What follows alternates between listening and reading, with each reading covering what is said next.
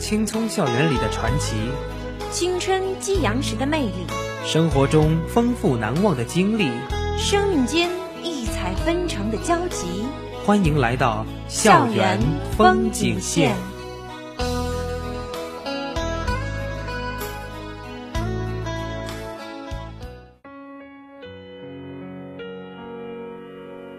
关注你我，关注我们的身边。Hello，大家好，这里是每周五中午和你如期相约的校园风景线，我是张琪。Hello，大家好，我是心雨。Hello，大家好，我是冯思阳。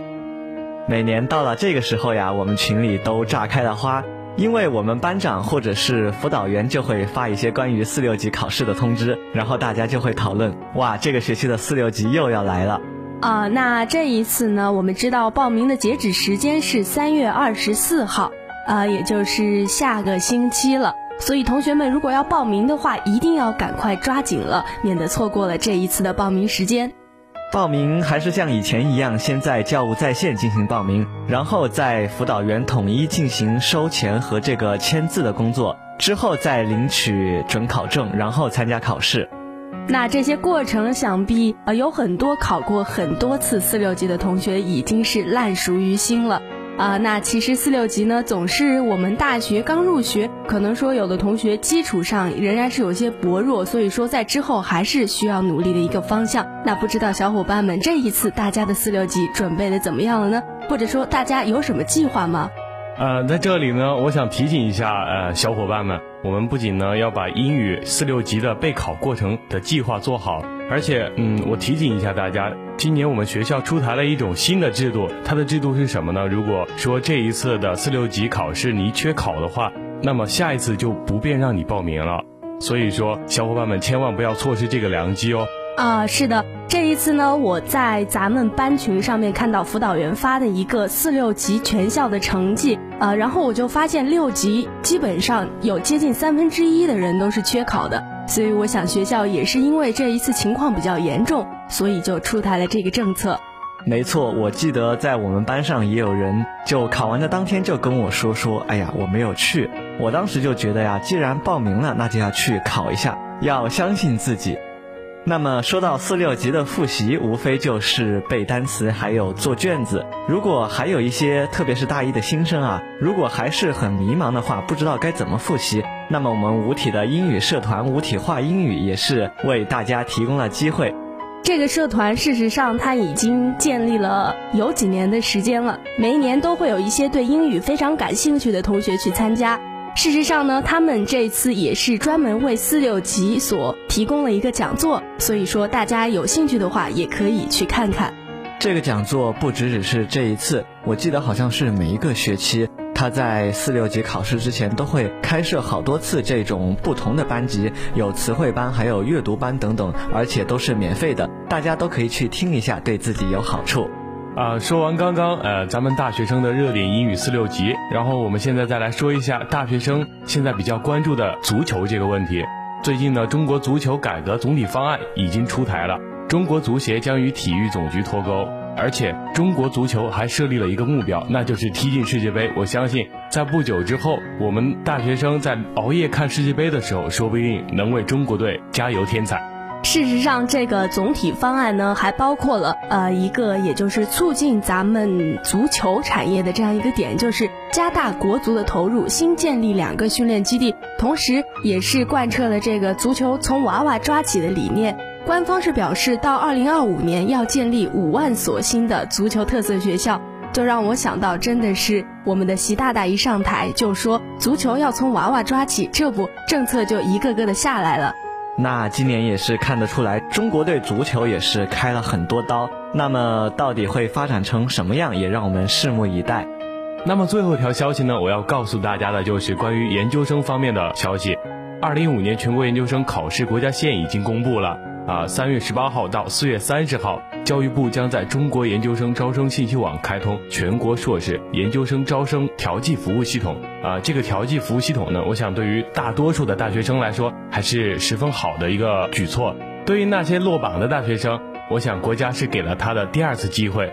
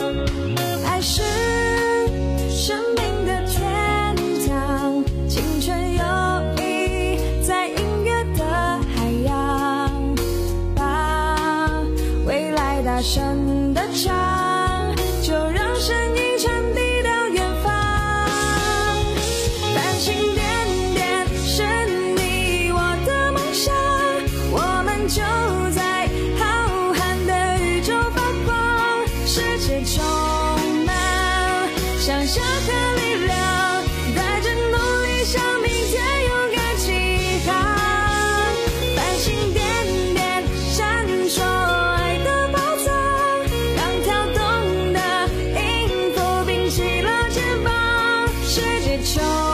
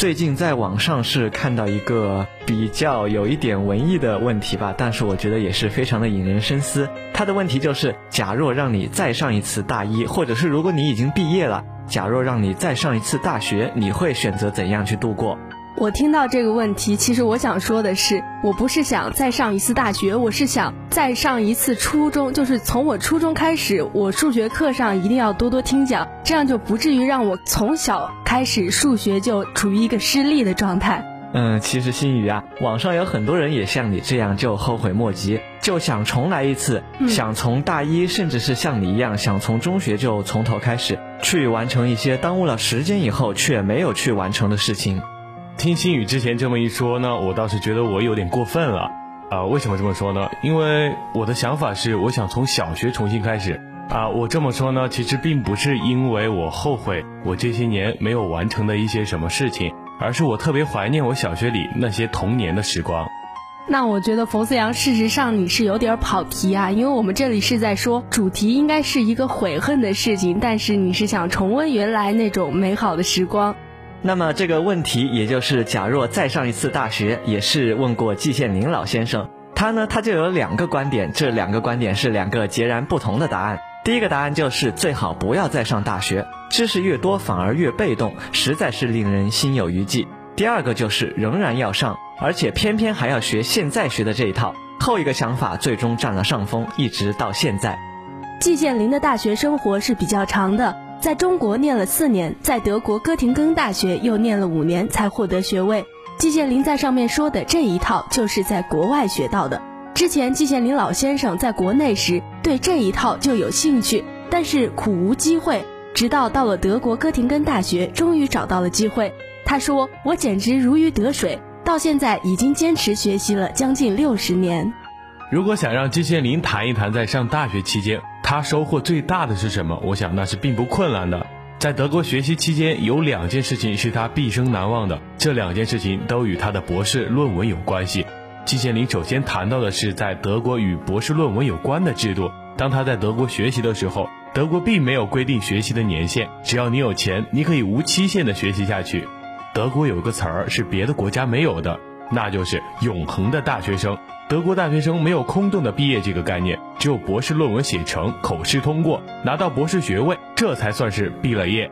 写博士论文也有一个形式上简单而实则极严格的一个过程，一切决定于教授。在德国大学里，学术问题是教授说了算。德国大学没有入学考试，只要高中毕业就可以进入任何大学。德国学生往往是先入几个大学，过了一段时间以后，自己认为某一个大学某一个教授对自己最适合，于是才安定下来，在一个大学跟着某一位教授进行学习，先听教授的课，然后再参加他的研讨班，最后教授认为你孺子可教，才会给你一个博士论文的题目。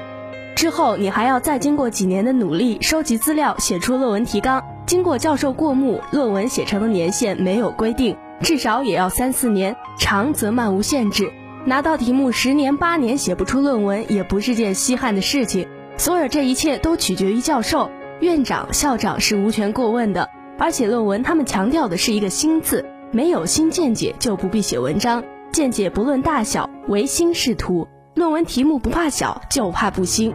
季羡林老先生认为，他觉得啊，这是非常重要的一点。只有这样，学术才能日日新，才能有进步。否则满篇陈词，东抄西抄，东拼西凑，尽是冷饭。虽然洋洋数十甚至数百万言，除了浪费纸张、浪费读者的精力以外，还能有什么效益呢？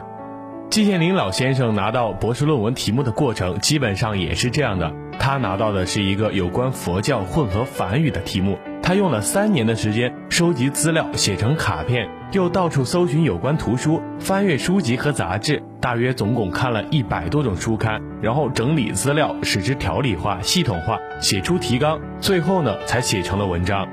还有一件事情就是，论文完成以后，口试要接着通过，学位才能拿到手。论文需要从头到尾认真核对，不但要核对从卡片上抄入论文的篇章字句。而且还要核对所有引用过的书籍、报刊，还有杂志。要知道，在三年以内，季羡林从大学图书馆，甚至从柏林的普鲁士图书馆借过大量的书籍和报刊，耗费了大量的时间。当时他就感到十分的烦腻。现在还要在短期间内把这样多的书籍重新借上一遍，心里要多腻味就有多腻味。然而老师的教导不能不遵行，只有硬着头皮、耐住性子，一本一本的借，一本一本的查。把论文中引用的大量出处重新核对一遍，不让它发生任何一点错误。这个实际上应该就是一个参考文献的排查问题了，因为我们之前上过一门课，就叫做科学学习方法，然后老师给我们讲了很多种数列参考文献的方法。可能说我们国内对这方面还稍微比较宽松，但是国外在这方面可是非常的严格，因为不同的标注方法都会有几个体系，不同的大学甚至会存在不一样的体系，所以我觉得也是非常纷繁复杂的一件事情。然而后来呢，季羡林老先生发现，德国学者写好一本书或者一篇文章，在读教样的时候，都是用这种办法来，那就是仔细核对。一个研究室里的人，往往都参加看教样的工作。每人一份教样，也可以协议分工。他们是以集体的力量来保证不出错误。这个方法看起来非常的笨拙，然而除此之外，还能有聪明的办法吗？德国书中的错误之少是举世闻名的，有的极为复杂的书竟能一个错误都没有，连标点符号都包括在里面。读过教样的人都知道，能做到这一步是非常非常不容易的。德国人为什么能做到呢？他们并非都是超人的天才。他们比别人高出一头的诀窍就在于他们的笨。我想改几句中国古书上的话：德国人其智可及也，其愚不可及也。季羡林上了九年大学，在德国学习时，他认为自己收获最大的就是以上的两点。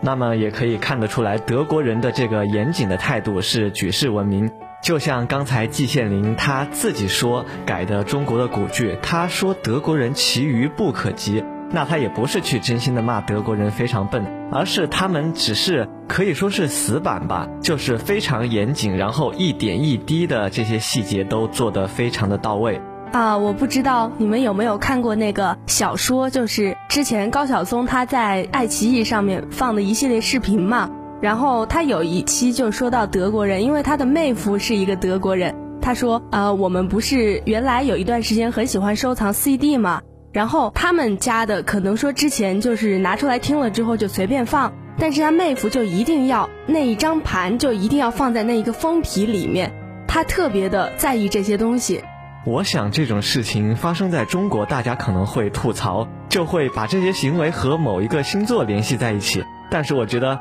真正到了一个国家，每一个人都是这样的时候，你会不知不觉的去跟他们同化，然后你自己也会变成这样。之后你就会发现，其实这样生活也挺好的，就是井井有条，非常的一丝不苟。啊，听张琪这么一说呢，啊，我倒是挺羡慕德国人的，啊，因为有着德国人他们这种严谨的生活方式，我想对于我们不管是从学习还是生活工作上面都是有很大的帮助的。但是我在羡慕他们的同时，我其实还是有点同情他们的。因为呢，听季羡林老先生说，德国有一个词儿是别的国家没有的，那就是永恒的大学生。我想，他们一个大学生写一个毕业论文就得写个五六年。我想，那那我的天，那我还毕不毕业啊？那这确实是一个非常长的周期。但是我想，如果说在那边他们是选择了这条路的，一定是已经全身心的沉浸到里面，并且对这个论题是很感兴趣的，要不然也做不了这么久。就像网上说的那句非主流的话一样，自己选择的道路跪着也要走完。看到这个德国大学的博士毕业生的这个政策啊，我就不禁想到了我们这些本科生毕业，有很多大学生到了大四呀，还会抱怨我们这个毕业论文不好写。但是我觉得跟他们比起来，我们这个毕业论文完全就是一个小儿科。确实是如此，而且在我们本科阶段的这个毕业论文，因为我也是今年大三嘛，所以最近有一些研究，据说是不需要查重复率的，只有研究生才需要查。不仅仅是光写毕业论文，他们在平时学习的时候，这个态度和这个细心的程度也是我们没法比的。而且呀，我们中国的大多数大学生，特别是我们学校的大学生啊，就这种学习态度，我觉得毕业写出像德国人写的那种毕业论文的水准，那是不可能的。这样一说，真的是很不给咱们的大学生增光添彩的一件事儿。不过，我想我们也可以从反面来想一想这件事情，想想自己还有什么需要提升的地方，有什么可以借鉴人家的地方。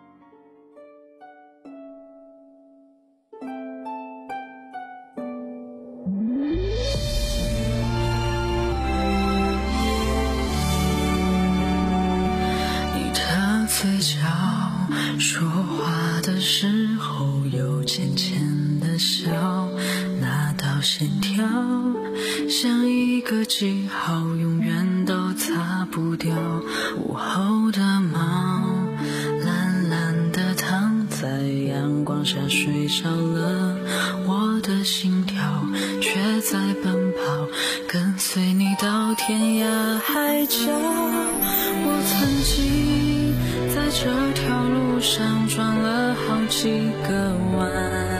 才终于懂得张开翅膀，放你去蓝天，尽情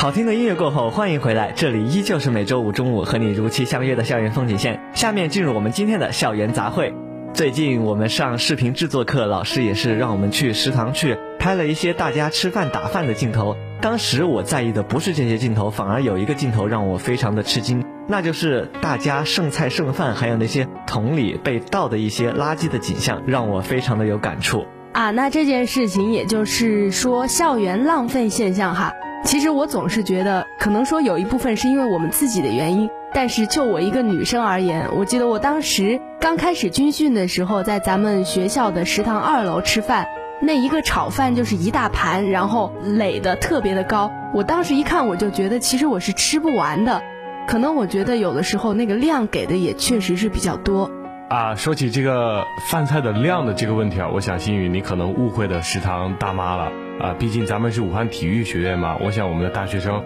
我们的同学小伙伴们都平常的运动量都特别的大，所以食堂大妈呢可能也是一片好心，为了让我们吃的好好的，有更多的精力去参加到学习当中去。说起这个浪费这个事情，可能我从小家教就比较好，所以我平时还是不是浪费的。我感觉咱们节目可能就是为你 在这上面树立了一个非常好的形象。不知道听我们节目的同学有没有印象啊？上一次，呃，这个咱们的冯思阳同学在节目里面是怎么说他小时候的这个事迹的？好的，那么说到校园浪费的现象呢，咱们不能只聊食堂呀，在生活上也有很多很多的浪费现象。就比如说这个复印店，哎呀，我每次进这个复印店，我就觉得是这个白纸满天飞呀。而且现在复印店也不知道是为什么，他们复印东西只复印正面，不复印反面，然后反面就这样白白浪费了。其实我觉得不复印反面，可能是因为觉得比较麻烦，因为那个他可能必须要一直站在旁边，然后把那个纸翻面嘛。而且用一张纸和用两张纸的价钱是一样的。其实我想，能不能发明一种复印机哈，就是它能自动的帮你正反面的去复印，这样的话既不需要人工劳动，咱们也可以节省一些材料，节省一些数目了。呃，那么心宇，我觉得你这个想法非常好，所以说这个想法就得靠你去努力了。到时候我觉得你肯定会为人类做出一份贡献的。其实我觉得，与其是我们自己发明创造一个更方便的复印机，还不如我们自己从小事做起，就每次去要求复印店的老板去让我们两面都打印。就有复印店的老板，他们就说呀，每天消耗的纸张都在数千张一张。就打个比方，只消耗一千张，那么一个月也消耗了三万张，那是一个多么庞大的数字呀！最近呢，我是参加了一个考试写作的培训嘛，然后也是等于说在外面上兴趣班，他那里面就一直在强调呃可持续发展，因为作文现在不是特别是四六级或者是一些其他的作文特别喜欢出这样的题目，就是说从环境保护的角度让你来谈一谈，从你平时的生活你可以做出一些什么样的改善啊？那我就想到了这个用电，可能平常时对于我们来说有一些身边的小事，比如说出门要关灯这样的事情，如果说不是关系到我们自己要出这个电费，我们可能就不会去注意了。对呀，特别是现在马上就到了夏天，夏天用的电风扇之类的一些解暑工具也是越来越多了，这样用电的负荷量也会越来越大。而且呀，我是听说最近咱们学校好像是真的要开始装空调了，等以后装了空调，这个空调的用电量也是非常的大，所以大家就更要注重这种离开宿舍的时候随手关电器的好习惯。